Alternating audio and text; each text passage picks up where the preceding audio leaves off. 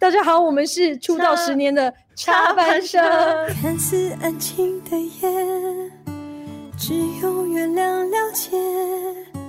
睡不着的人，逃避着的情绪很撒野。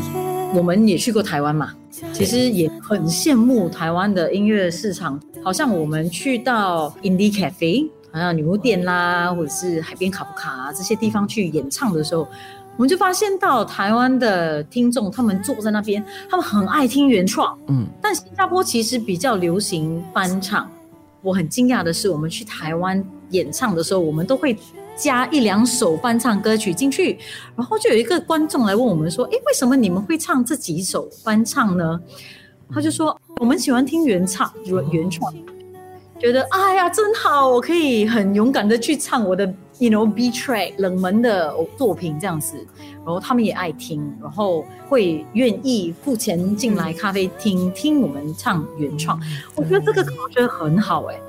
可是反过来的，他们那边的歌手很多，所以他们的市场其实非常的竞争的竞争性竞争更加强烈。说就是你看我好，我看你好，我就不要咯，就去看自己我能够做到的是什么东西。嗯，我在我的市场里面有什么优势？那除了嘉义刚刚说的 D R，有哪些想要补充的吗？我不能够给你一个很专业的一个看法或者想法。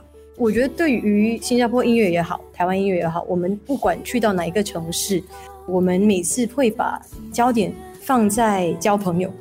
音乐它变成是一个，它是一个 bridge，所以我们带着我们的音乐，不是说我要你觉得我音乐好听。但是因为有通过我们这样的一个音乐，我们可以跟你分享，我们可以跟你有交流。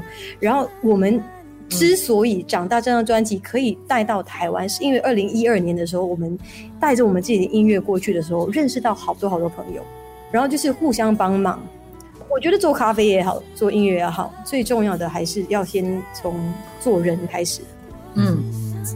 觉得，因为如果只是单单说我要做音乐，我要做音乐，我觉得维持不了十年。呀，有很多人喜欢讲 music is life。